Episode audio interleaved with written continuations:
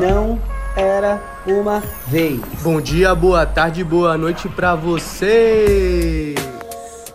Meu nome é Felipe Azevedo E o meu é Gabriel Coziner. e está começando mais um. Não era uma vez. Fala aí, Gabriel, como é que tá você, meu amigo? Tudo bem? Tô bem, Felipe. E você, como é que estão as coisas? Tranquilo, calmo, empolgado pro nosso podcast hoje. Acho que hoje temos pano pra manga, como sempre. Hoje temos pano pra manga porque a gente tem duas surpresas hoje, Felipe. Qual- Quais que são? A primeira é um filme maravilhoso que a gente vai conversar, bater um papo, Ilha do Medo, de Martin Scorsese. E a segunda é que temos um convidado mais que especial, Gabriel. O que, que a gente faz? A gente fala primeiro do filme ou a gente já chama o nosso convidado? O que, que você me orienta? Não, vamos deixar o suspense, vamos falar do filme primeiro, dar uma resumida para pro pessoal de casa. Então vamos fazer isso. Vamos falar de suspense, por falar nisso, é o tema do filme. Ilha do Medo é um filme de suspense de 2010, de Martin Scorsese. O nome original é Shutter Island, que é um mistério que acontece em um hospital psiquiátrico que fica localizado em uma ilha. Ou seja, toda a ilha é o hospital psiquiátrico. Então, imagina esse, te- esse pano de fundo de um hospital psiquiátrico para um mistério. É maravilhoso. Então, o detetive chega para investigar um sumiço que aconteceu ali. Um dos pacientes desapareceu. Então, é, todo a, toda a trama é a história desse detetive e as descobertas que ele vai fazendo durante o filme. Então, é um mistério, é aquele tipo de filme que vai entregando para você o que está acontecendo bem aos poucos, bem aos poucos. Apesar de, desde o começo, já estar entregando na sua cara. É o filme dos detalhes, né, Gabriel? Exatamente. Exatamente, Felipe. E para isso a gente trouxe nada mais nada menos que um convidado chamado Rafael Coziner. Aê! Salve, Rafa! E aí, pessoal? Muito obrigado por aceitar o convite, estar aqui com a gente, cara, desde já. Que é isso, é um Obrigado, Rafa. prazer estar aqui com vocês. Se apresenta aí pro pessoal de casa. Bom, acho que, né, já apresentou um pouco, mas vamos lá. Eu, meu nome é Rafael Coziner, eu sou estudante de psicologia da PUC de São Paulo, estou finalizando a graduação agora esse ano, então estou no meu quinto ano, né, de graduação. E já faz aí três, quatro anos que eu venho trabalhando na área de saúde mental, venho pesquisando sobre isso, estudando e me dedicando bastante. E acho que é algo que tem bastante a ver com o filme que a gente vai discutir hoje. Exatamente, Rafa, tem bastante a ver com o filme, por isso que a gente achou interessante, é, por isso que a gente agradece muito pela tua presença, porque você tem bastante vivência no que a gente vai conversar, então é bom, vai enriquecer muito o nosso papo, porque é um filme que se trata, no fundo, de saúde mental, não é? Sem dúvida. Sem dúvida. E eu gostaria de falar, até pro ouvinte, a gente de cara já vai jogar spoiler, hein, pessoal? Então contém spoiler. E eu vou dar já uma introdução para a gente poder estar na mesma página, é, nós três e você aí de casa, é, e que a gente já vai jogar aí o spoiler na cara de vocês, que o Ted, na verdade, é o Andrew Ladies, que é o quem ele realmente está atrás no final das contas, né? Ele está indo lá nesse hospital psiquiátrico para resolver um caso, mas na verdade ele está indo resolver é, um caso dele mesmo. Então fazem um grande psicodrama ali, bem entre parênteses, para ele tentar entrar na realidade é, de, que ele, de quem ele é. Então a gente já joga aqui a informação para a gente poder estar na mesma página e começar essa conversa com o nosso convidado e com o Felipe. Perfeito, eu queria perguntar pro Rafa se ele já tinha assistido esse filme antes, ou se assistiu pela primeira vez para conversar com a gente, como foi, Rafa? Cara, já tinha assistido sim, já tinha assistido acho que duas vezes pelo menos. Assisti mais uma para estar aqui conversando com vocês. E de fato, assim, é um filme sensacional, sensacional, muito bem estruturado, é é demais, assim. E toca aí em vários assuntos que acho que a gente vai poder explorar um pouco aqui hoje. Sem falar desse elenco, né, Gabriel? Sem dúvida, sem dúvida. O elenco é absurdo, assim. É, o Leonardo DiCaprio, né, eu, sinceramente, eu sou fã dele, mas nesse filme, para mim, é como se ele entregasse tudo. O diretor, o roteiro, tudo maravilhoso, mas em especial, em especial o Leonardo DiCaprio é uma coisa de louco, assim. Sim, porque até porque a trama do filme, é, assim, o núcleo da trama é um, um acontecimento muito trágico, muito de uma pessoa que estava com problemas de, de ordem de saúde mental. Então essa cena do núcleo da questão, quando a gente consegue entender o que está acontecendo, o que foi que causou tudo isso no personagem principal, não é? Então, eu esqueci também o que eu tava falando. Totalmente. Perdi aqui dessa parte. Causou aqui, ó. Sumiu. Ah, pronto, lembrei da atuação. É a atuação, a atuação, lembrei. Então, é, esse núcleo causou essa atuação do DiCaprio que realmente ele encontrando. A gente já fala da cena? Acho que sim, né? Porque não tem como.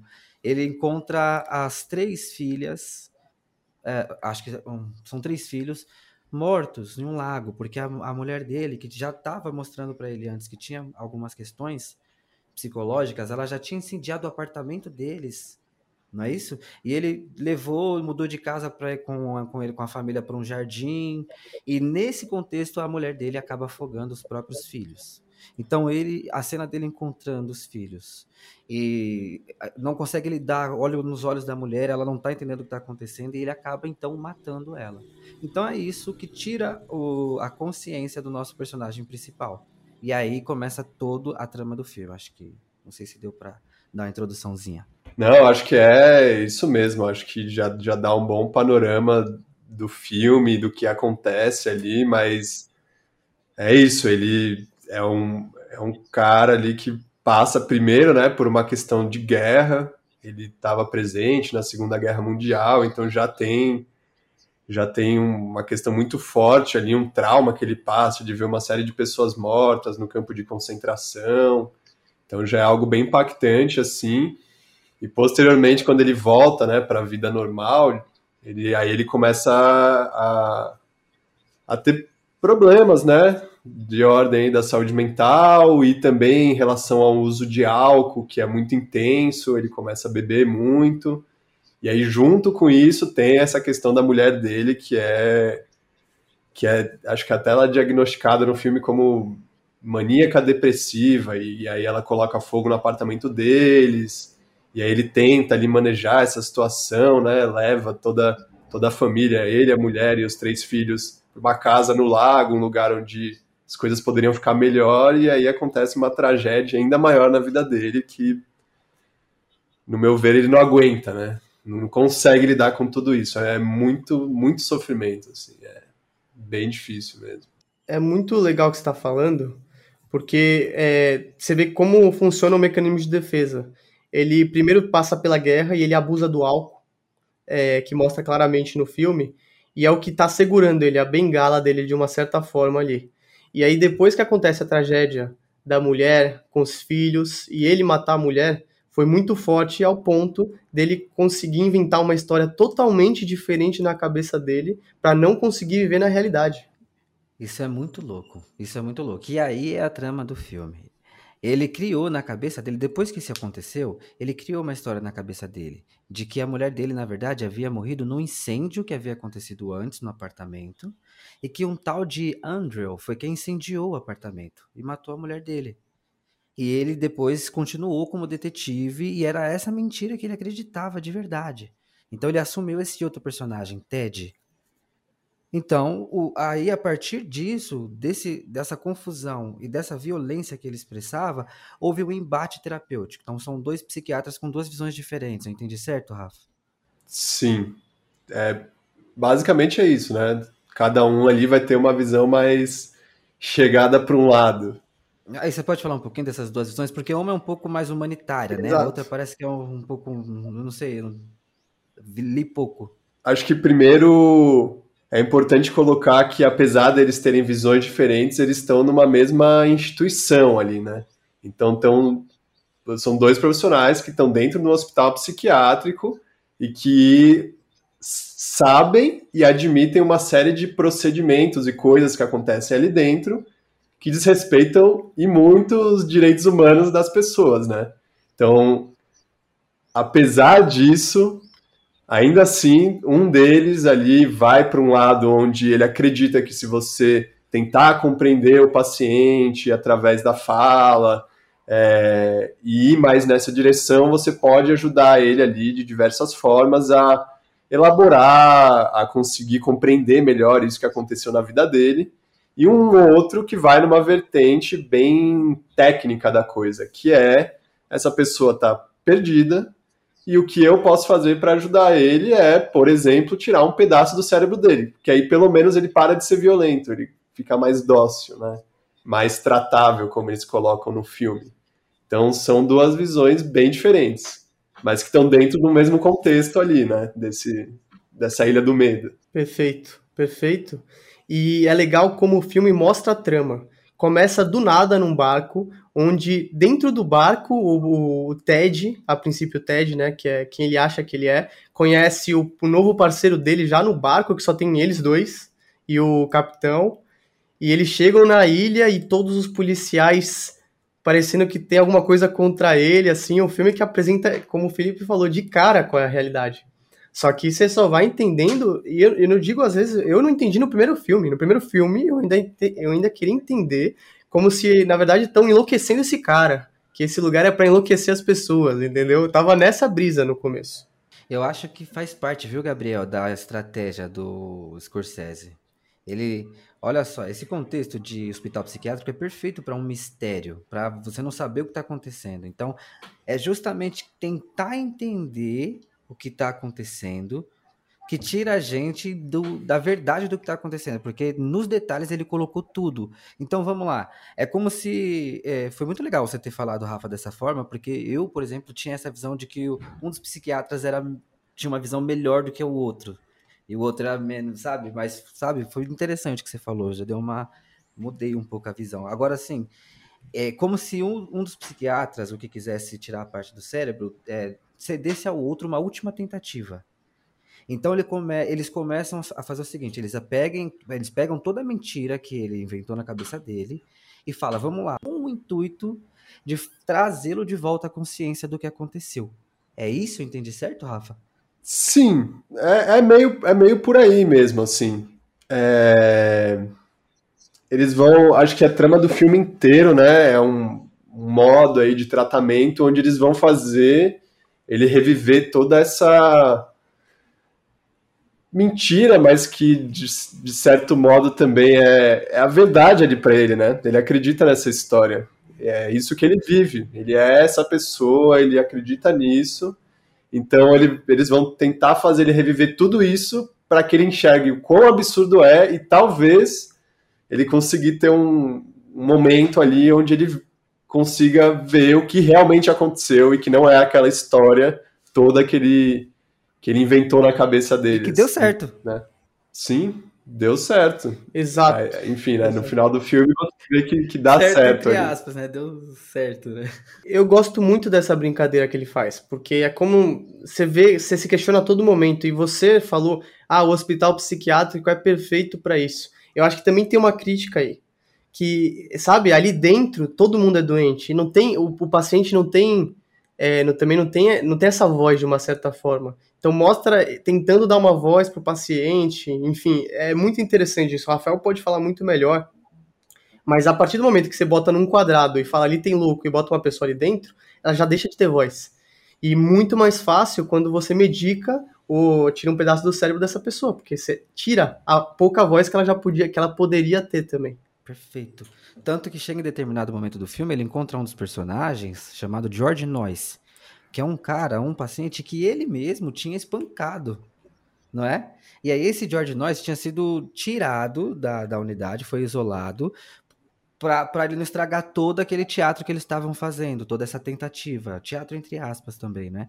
Então, quando ele encontra esse George Noyce, o George fala toda a verdade para ele, fala tudo que tá acontecendo, é tudo isso para você, ele fala tudo. Só que por ser um, um cara com a cara toda lascada, um paciente é, que você vê que tá, tá precisando de cuidados, a gente acaba não dando tanta credibilidade porque ele tá falando, não é? Não sei como, como, como como fala? Como espectador. E essa coisa, mentira e verdade, ele brinca muito com essa dualidade. Mentira, verdade, ele coloca a água, o fogo aí para representar essas coisas, né? Muito legal isso. Sim, e eu acho que algo interessante que, que você trouxe agora, né, que vocês trouxeram, é, é, justamente isso de não dar voz ao paciente, sabe? E aí, de alguma forma, esse, esse tratamento que estão tentando fazer aí vai meio nesse sentido de dar voz ao paciente. Só que ele já está colocado ali dentro desse lugar ele já está ali, ele está ali há dois anos, né? No final fala que ele está lá há 24 meses já. Então imagina isso, você já está dois anos dentro de uma instituição fechada, vivendo aquilo ali. Então, que vida, que vida é essa, sabe? Que, que, que voz é essa que estão dando para você se estão te trancafiando dentro de um lugar? Se já estão te tirando da sociedade, de perto das outras pessoas, para te isolar num lugar. E aí supostamente para tratar você, né? Então acho que já daí já tem, já tem um grande problema sobre essa, esse suposto tratamento, esse suposto cuidado que esses médicos têm com, com os pacientes, né? E é importante falar que a gente vai falando meio misturado do filme, porque é um filme que tem muitos pontos para ser discutido. Então a gente está indo, tá, tá indo junto com você, ouvinte, para conseguir chegar em alguns pontos, tá? Porque realmente é um filme que você vai olhando e tudo significa alguma coisa. É legal ver no começo também, é, como eu falei, que você, ele já vai dando dicas de, né, que ele é um paciente. Aí o parceiro dele tem dificuldade em tirar a arma também para porque eles têm que tirar a arma para entregar para o policial lá dentro. Você vai vendo cada coisinha tem um, tem um, uma certa forma e toda hora eles estão estimulando o Ted a entender que ele é o Andrew. Então tem o papelzinho é, com enigma, tem a música que o outro doutor, que é o que quer tirar o pedaço do cérebro, ele bota para pra é, que é a música que tocava no campo de concentração, que é onde o, o Andrew fez é, é, teve esse trabalho essa época aí na guerra. Então é muito interessante vendo a construção do filme mesmo para acordar esse paciente de uma certa forma, claro.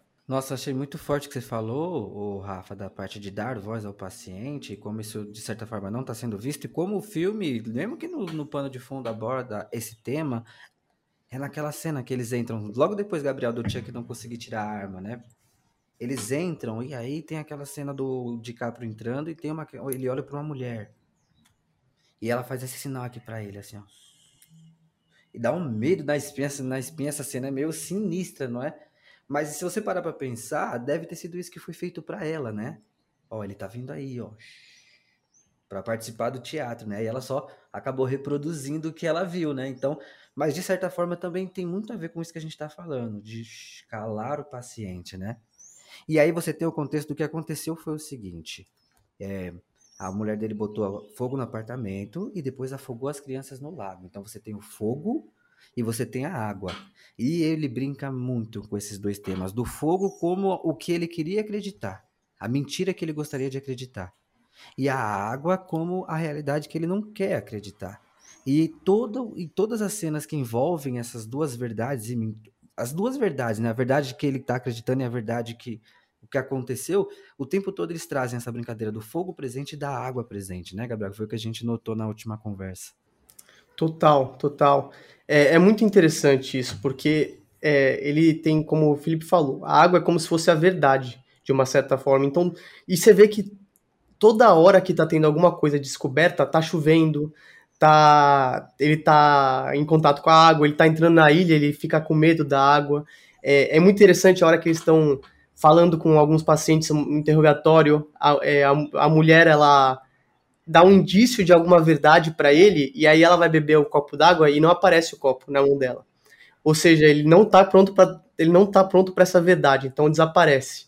E aí uma hora ele, ele vê a Rachel Solano e a, que ele acha que é e na verdade e a primeira coisa que ele faz é botar a mão no fogo ali para esquentar a mão. Então mostra isso mesmo, a construção da mentira como fogo e a construção da verdade como água. Eu não sei se você reparou isso, Rafa, você, conseguiu dar uma olhada né, né, nesse, nessa brincadeira aí? Não, não tinha reparado, tô, tô pensando agora aqui que vocês estão falando, mas realmente tempo inteiro no filme tem coisas que vão vão pegando isso, né? Então a tempestade que está acontecendo, que na realidade não está acontecendo, né? É aquela, aquela coisa que é uma tempestade ali criada na cabeça dele.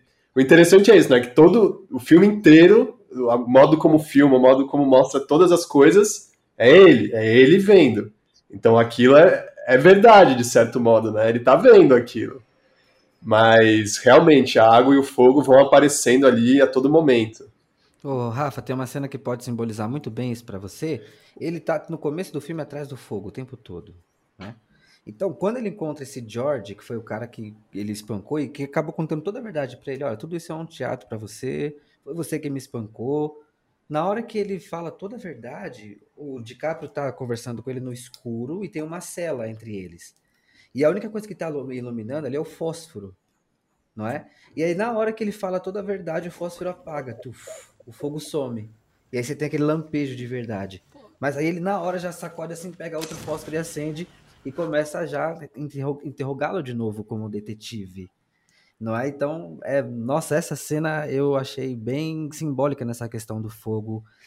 Mas isso aí, é disso que se trata, né, Gabriel? Isso que o Scorsese fez, um filme vivo, uma obra viva. Esse tipo de detalhe da água e do fogo, você tem que assistir 10, 15 vezes para pegar. E tem muitos detalhes assim. Total, total. O fogo e a água toda hora aparecem no filme, se vocês repararem. É, o, o Ted, ele toda hora tá fumando. E quem acende o cigarro dele é o próprio Dr. Shima, né? Que é o Chuck, que é o parceiro dele. Então ele que vai acendendo o fogo. É, isso é muito interessante também. E a cena que mais me marca em relação a isso, você falou essa, Felipe? A cena que mais me marca é quando ele, ele foge do, do parceiro dele e ele desce é, a, a montanha assim e tá cheio de rato que representa alguma bem nojenta, bem esse lado mais, mais ruim assim. E aí ele olha um pouco para cima e vê um, um, fogo. Aí ele sobe e vê a Rachel Solano, que é o fogo, que representa toda a mentira dele. Ela fala que é, não, que, é, que a mentira é essa mesmo. Então ele vê, olha tudo. Só que aí ele sai de, desse fogo no outro dia e aí ele pra, e ele tem que ir no farol. E para ele ir no farol, ele precisa entrar na água. Ele morre de medo da água. Tanto que ele chega passando mal porque tá num navio com água. E aí o que, que ele faz? Ele se joga dentro da água para ir para o farol, que é luz, né? Então eu acho que isso significa muita coisa, que é a hora que ele entra na água, que é meio que a verdade, para ir para a luz. É, eu, eu para mim essa é a parte que mais si, é, significou assim a água, a luz, a verdade, o fogo, a mentira, sabe? Eu achei essa parte genial. E como que essa busca pela verdade é cheio de, se for nessa pegada mais simbólica, né, do farol, mas como até chegar na luz, ele abre ali acho que três portas que estão vazias, né? Então é, é, um processo, você tem que ir subindo a escada, você abre uma porta, tá vazia, não tem nada. Abre outra porta vazia, não tem nada. Abre a terceira porta vazia, não tem nada. Você fala, que tem aqui. Né? Ah, desculpa o palavrão. Tudo bem. É, mas é, é, bem interessante mesmo. Não tinha pensado por esse lado. Então, Rafa, você falou que parece que tudo se trata da cabeça dele, do mundo interno dele, e é verdade. Até o nome, se você parar pra pensar, Ilha do Medo. Parece que trata-se de um lugarzinho dentro dele mesmo, ali, que ele tem medo de olhar. Não parece? É uma coisa meio que tudo, tudo se passou no, dentro do, do, do cara, assim, sabe? Para mim, depois de, sendo sincero, eu acho que eu já assisti o filme é, umas oito, nove vezes. O quê? Não acredito. Porque eu sou muito fã mesmo do filme e a gente já tá na segunda discussão desse filme. É, para mim, no final das contas, o que fica é como se fosse a, da sombra à luz é como se fosse é, a gente, é, uma pessoa lidando com as maiores sombras que um ser humano pode ter, de uma certa forma, claro, porque cada um tem as suas, é, para em direção à luz. Ele cria um personagem que matou a mulher dele, que é esse Andrew Lewis, que ele descobre que é ele no final, e é um cara que, que ele vê nos sonhos, é um cara com uma cicatriz feia, é um cara que bebe e ele bebe, e ele na realidade é o alcoólatra, é um cara que fuma, é, o, é a sombra dele. Só que ele não consegue ter contato com a sombra dele para conseguir ir para a luz. Então ele cria um, uma outra, um outro mundo para isso. E quando ele consegue ter contato, é quando ele consegue ir mais longe na sombra dele. Ele precisou ir o mais longe possível, mais longe na ferida. E essa é a vida, né? A gente vai o mais longe possível dentro do, da ferida, da sombra, para conseguir chegar na luz. E é isso que o filme representa para mim. É a, é a jornada do herói, assim que, e do mais sombra até o mais luz possível. O cara escolheu viver na, na, na, na sombra, mas através da luz. Ele primeiro foi para a luz. O, o cara que você diz é o, é o próprio Andrew. Isso, é porque é, dentro tem um momento que ele sonha com o Andrew, né? Que na verdade ele tá indo lá para descobrir quem é o Andrew. E aí ele sonha até com a cara do cara, ele vai na ala C lá pra, pra achar esse cara. Ele inventa esse Andrew como se não fosse ele. Ele é o Andrew. Mas ele inventa um personagem para ele. E o cara é um bizarro, é um louco, com uma cicatriz, que gosta de morte, que bebe, que não tem problema com matar as pessoas. É, é, ele, ele fez esse personagem pra esse cara, que na verdade é ele, que na verdade é a própria sombra. É, porque na cabeça dele foi esse cara, na história que ele criou para ele viver, foi esse cara que incendiou o apartamento dele e matou a mulher dele. E na realidade, quem foi que matou a, a própria esposa dele? Foi ele mesmo. Então trata-se dele da externalização de alguns aspectos dele ali, que ele vai, parece que recuperando, né? Um processo. Nossa, que você falou é muito legal, um processo. É um pro... e, e, tem uma coisa que, que, é bem simbólica no filme, que é um detalhe bem sutil, que é o band-aid. Como é, ele passa o filme com, desde o começo com um curativo na, na testa, se vocês repararem. E aí, conforme ele vai, conforme ele vai chegando mais perto da verdade do que aconteceu, esse curativo vai ficando mais é, mais, mais gasto. E aí, quando ele consegue entender tudo o que aconteceu, é quando cai de vez. E aí eu queria ouvir você, Rafa, porque essa última cena, ela é espetacular. Ela é maravilhosa. Pessoal, porque assim, deu certo. É, esse procedimento conseguiu trazer ele para a realidade do que aconteceu. E a partir daí, ele tem uma escolha. E eu queria ouvir você, Rafa, de verdade, dessa cena aí, porque eu, ai, eu não tenho muito o que falar. Já assisti mil vezes e sempre fico impressionado, sabe? É muito bom. É, então, assim, a, o Gabriel até colocou que ele escolheu esse personagem, né? Criar esse personagem para para ele conseguir lidar com tudo isso e aí agora você falou né, que no final ele tem uma escolha ali, e eu, eu acredito, vendo o filme, que no final, de fato, ele tem uma escolha, sabe? De fato, no final, aparentemente, ele toma ali consciência, né? Ele, ele consegue compreender melhor, mais claramente as coisas que aconteceram na vida dele, quem é ele, que história é essa que ele inventou. E aí, a partir disso, decidir se ele quer viver com isso ou se ele prefere que arranque um pedaço do cérebro dele para ele esquecer, né? Porque difícil, muito difícil lidar com tudo isso que aconteceu na vida dele. Mas eu, é, voltando um pouco na fala do Gabriel, eu acho que no, no início, digamos assim, quando ele tá dentro desse personagem, provavelmente quando ele vai para essa instituição, que ele cria toda essa história, é difícil falar que passa por uma escolha, né? Porque, cara, eu, eu, eu, não, eu não, não posso dizer que, que ele escolheu criar essa fantasia. Eu, eu, eu não sei disso, sabe? É, é tanto sofrimento, é, é uma vida com tantas coisas que aconteceram ali que que desencadeou aí nesse, nesse transtorno, nessa, nessa questão aí que ele, que ele tá que ele tá passando e, e, e, nesse personagem que, que se cria, né? E de tudo isso que vai acontecendo no filme. Então é difícil, assim, porque é muito comum a gente, a gente olhar, por exemplo, para um paciente que tem um quadro aí de, de algum transtorno, alguma coisa, e colocar toda a culpa em cima dele, sabe? É culpa dele, ele escolheu isso, ele escolheu viver dessa forma, e já que isso é culpa dele, a gente pode fazer o que quiser com ele. Ou ele que lide com isso, isso é problema dele, algo nesse sentido, sabe? Então, só assim, né, tomando um cuidado um pouco com, com esse discurso que a gente vai tendo, que é algo que está muito enraizado. A gente costuma culpar muito as pessoas, assim. Nossa, muito bom, muito legal isso, Rafa, que você falou. É importante de ser falado, inclusive. Eu vou aprendendo aqui, me reconstruindo e aprendendo cada vez mais. Isso é muito legal para o nosso pessoal também que está ouvindo.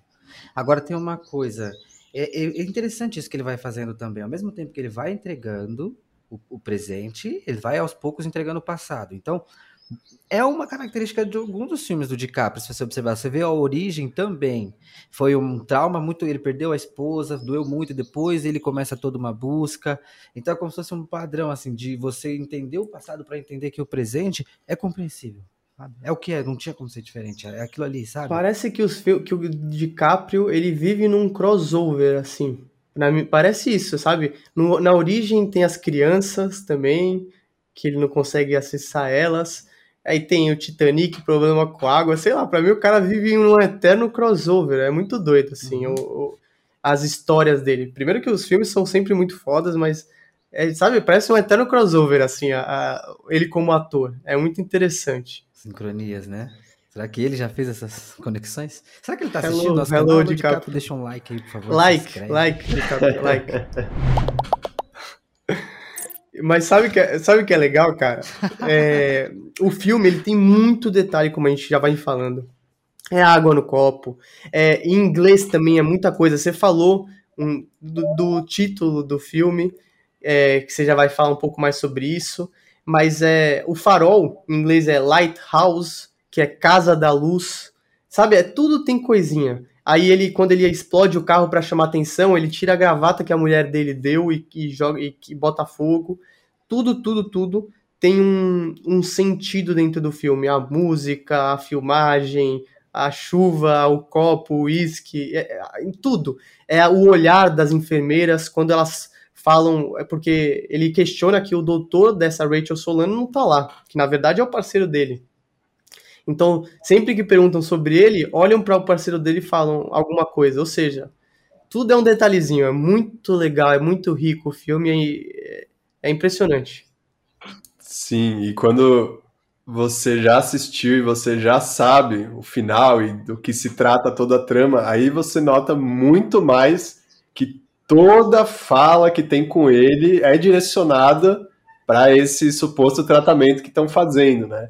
Então é a todo tempo as pessoas falando, colocando coisas ali para ele, tipo, ó, sabe? Vai se ligando. Algo nesse sentido, assim. É, e, e, entra dentro do que você falou, dentro de outro contexto você estava falando, mas é um filme que os detalhes, são detalhes que falam muito. As coisas que a gente costuma ignorar. Um gesto que é feito de acender o fósforo durante um diálogo, ou o olhar de um policial desinteressado no meio de uma suposta busca. São coisas que a gente costuma ignorar, mas que estão sendo entregues assim, sabe? Então, de verdade, é um filme, por isso que eu chamei de uma obra viva, porque quanto mais você assiste, mais coisas você vai se somando. Nunca é sabe? São muitos detalhezinhos assim. Os próprios ratos que apareçam, o George tinha falado para ele que tudo aquilo tinha, é, tinha a ver com a podridão do, do, do rato, da, não é? E depois ele começa a ver os ratos, é como se tudo fosse passando na mente dele mesmo. E tudo, né? Porque é, até o simbolismo, assim, por que fogo, por que água? Água é a origem da vida, é a verdade. Fogo, fogo é proteção, Uau. não é mentira. Fogo é proteção. Ele tá se protegendo. É um mecanismo de defesa dele. Como é que você tem acesso a tanta dor, Felipe? Você, vi, você passar por uma guerra, você vê tanta morte, você chegar em casa e ainda ter morte, a mulher endoidar, é, você, você como é que você faz? Olha a situação dele, tipo, é a mulher, a mãe dos três filhos dele, ele, o que que ele faz? Ele tem que falar que ela é louca depois de tanta loucura, e aí no final ele mata os filhos, ela mata os filhos, e no final ele mata ela. Olha quanta coisa, pelo amor de Deus. Então ele tá se protegendo, na verdade, criando a história. E esse é o final do filme. Ele fala: o que, que é melhor, viver como um monstro ou morrer como um homem bom? Ele joga o questionamento pro próprio parceiro dele, que é o, o detetive. E ele escolhe conscientemente deixar de ser um, um monstro. Porque não tem como acessar tanta dor. Conscientemente falando. Tudo foi inconsciente, de uma certa forma, mas no final Vai... ele conscientemente falou Vai isso. Tirar, né? Vai tirar a Ilha do Medo, né? Tirar literalmente. É, e um detalhe que fala é que na hora que ele fala isso, ele pergunta: o que, que é melhor? Viver como um monstro ou morrer como um bom homem? E aí ele levanta, deixa o cigarro e levanta, aí o parceiro dele fala, Ted, e ele já não ouve, não vira para trás, porque ali ele não é mais Ted. Ali ele sabe quem ele é. Ali ele é Andrew. E ele tá indo conscientemente para a escolha dele. Não, é, é, é, o que eu falei. Eu acho que ne, nesse final do, do filme, de fato, é isso. Talvez esse suposto tratamento aí tenha sido efetivo em certo ponto, sabe? Pra, aparentemente, no final do filme, ele realmente sabe quem é, sabe qual é a história dele, sabe do que aconteceu, e ele faz uma escolha ali. Eu, assim, na minha visão, no final do filme, isso fica um, um pouco claro, assim, né? Que ele faz essa escolha. Inclusive, isso que, que vocês falaram. Chama ele de Ted, ele nem responde mais, ele recusa o cigarro. Então tem, tem algumas coisas que apontam nesse sentido aí. Eu ia comentar também sobre a culpa dele, né? Porque o tempo todo também tem muito essa culpa, porque é, no primeiro sinal que a esposa dele deu de incendiar o apartamento, ele se culpa de não ter procurado ali uma ajuda. Não é isso, Rafa? Então, o tempo todo, além de ter depois, no, no surto ali do que aconteceu, ele acabou não acabou matando ela, além dessa culpa direta, né? Ainda tem essa culpa indireta que ele também trata muito, que é de não ter buscado essa ajuda profissional. Então, isso é muito importante, sutil no filme, mas é como se fosse a mensagem importante do filme. Busquem ajuda de saúde mental, é tão importante quanto a física, assim, sabe? Aliás, fica o questionamento, né? Fica o questionamento aí é para o ouvinte. Para você, ouvinte, quem é seu Andrew Ladies? Qual é a sua sombra? Que, do que, que você está fugindo? E geralmente nasce da culpa mesmo. É a culpa de não ter salvo os filhos, é a culpa de não ter salvo a mulher, é a culpa de não ter salvo a si mesmo que fez ele viver nessa sombra. Mas para você, qual é a sua culpa? O que, que você carrega que você não precisa mais carregar, que você pode deixar de carregar? sei, você vai assistindo o filme, assim, é, para mim, pelo menos, é, é, muito tocante, assim, é muito difícil, porque você vê claramente a, a, questão da culpa, assim, atravessando ele completamente, sabe? A culpa é algo ali que pega ele muito, muito forte. Porque é, é justamente isso, como que ele vai não se culpar pelos filhos terem morrido, sendo que foi ele que escolheu ir para casa do lago e levar a mulher com ele, sendo que foi ele que escolheu não buscar ajuda para essa mulher, e também tem uma culpa aí da guerra, né? Que aí era algo que, no meu ver, estava fora das mãos dele, né? Ele não, não, tinha como controlar aquilo. Não tinha nem como controlar a mulher e toda a situação, também não tinha. Mas é, é muita culpa que ele carrega, muito. Isso vai ficando cada vez mais claro no filme. Que ele não. não como que vai aceitar, sabe? É, essa situação. É, é muito difícil, assim. Muito difícil. Muito sofrido a culpa que você falou é muito bom, que agora eu saquei. A guerra, ele não, ele não esqueceu. Nem como Andrew Ladies, nem como Ted. É a única coisa que ele lembrava. Porque aí, como você falou, não era culpa dele. Mesmo sendo muito forte. Mas não era culpa dele. Então ele não, não precisou se defender tanto dessa culpa. Porque não era dele. Mesmo sendo horrível. Ele mostra bem atentamente isso mas não era dele a culpa, né? Muito louco isso. Agora que você falou que me veio, porque tanto na realidade ou fora da realidade, se é assim que se chama ou não, ele, ele conseguia lembrar desse passado, não do presente, não, não do passado recente, mas desse passado ele conseguia lembrar. E a guerra está totalmente ligada com tudo o que aconteceu, porque a partir da experiência traumática de guerra, ele, é, para lidar com tudo aquilo, com todo aquele horror, ele começou, como o Rafa falou no começo, a, a, a apresentar um quadro de alcoolismo, né? Então ele bebia bastante. Não é? Então é dentro desse quadro de alcoolismo que ele meio que não viu ou não quis procurar essa ajuda. Então é tudo é dinâmica, né? Uma coisa que vai levando a outra, né? Você vê? É, é isso. Ou quando ele começa a, beber ali, né? E mostra que ele tinha um, um uso problemático com álcool ali. É, é uma forma de lidar com esse sofrimento mesmo. E é algo que, assim, a gente vê vastamente no mundo que a gente vive. Não, não necessariamente só, né? É, drogas, pode ser uma série de coisas, pode ser comida, pode ser excesso de alguma outra coisa. Assim, existem milhões de maneiras de você lidar né, com, com, com sofrimentos da, da vida. O modo que ele achou ali foi através do álcool, foi bebendo. Que aquilo, pelo menos de alguma forma, conseguia amenizar tudo aquilo que ele tinha passado na, na, na guerra. Mas depois do que acontece com, com a mulher dele ali, com os filhos, aí nem, nem o álcool já estava tava dando conta, assim. E aí já vai para um outro lado da, da história, né? Enfim. É, e é muito louco que ele tem muita dor de cabeça também, né? Agora lembrando que a gente tá falando disso. Ele tem muita dor de cabeça, assim, como você vê que o problema é na cabeça mesmo.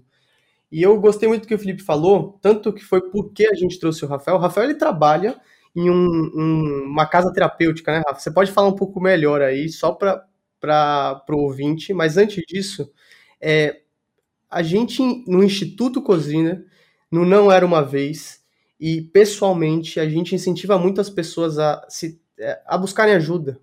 Todo mundo, é, quando se autoconhece, consegue evoluir e, a sombra, e da, luz, da sombra à luz. Então, é um tratamento terapêutico, é um psicólogo, que ainda é um tabu, é muito louco isso. É o mais louco ser um tabu, procurar uma ajuda, do que você não ser autossuficiente senão você é fora do, do padrão. E a gente incentiva muito você, ouvinte, é, você de casa e a gente mesmo, que a gente está falando, a gente faz. A gente sempre está se questionando, é, e o podcast é uma, de uma certa forma é isso para a gente também, mas a gente procura ajuda para conseguir estar tá sempre evoluindo, sempre em caminho à luz. É olhando a sombra que a gente vê a luz. É, e como você mesmo falou, tem um, um, um tabu aí muito grande de, de é isso, buscar ajuda, ou como assim eu vou, vou, fazer, vou fazer terapia, vou buscar um psicólogo, eu não sou louco, para que, que eu preciso disso, sabe? Mas é ter a noção que, pô, a vida, tomar conta da vida que é a nossa não é uma tarefa fácil, sabe? Não é. A gente tem, tem enfim, provavelmente vai ter muitas questões que vão atravessar a nossa vida, momentos melhores, momentos piores de vida, mas que fazem parte, né? E que é muito difícil lidar com isso sozinho. Assim, no, no caso do filme, é praticamente impossível de lidar com aquilo sozinho, né? Mas falando né, da gente e para os ouvintes aí, então não é uma questão de ser louco ou não ser louco, é, é uma questão de, de, de, saber que a gente que a gente vive e que a, a, viver a vida não, não é uma tarefa fácil, não é algo fácil, sabe? Então, muitas vezes a gente vai precisar de ajuda ou de alguma coisa que pelo menos ajude a gente a, a lidar com tudo isso, né? De uma forma saudável, digamos assim. O Rafa, e parabéns, viu, pelo teu trabalho e parabéns também pelo... Acho que, de verdade, o trabalho de redução do, de danos é muito bonito, além de, de tudo que você tem se dedicado no, nessa questão e agradecer também pela, pelo que você me ensinou. Algumas coisas foram legais de eu ressignificar aqui e até para o nosso pessoal que está assistindo também. Eu acho muito importante, agradeço mais uma vez. Acho que eu não tinha reparado quanto esse filme Ilha do Medo é, é um filme de questões de com, tema, com esse tema profundo, essencial, saúde mental, sabe?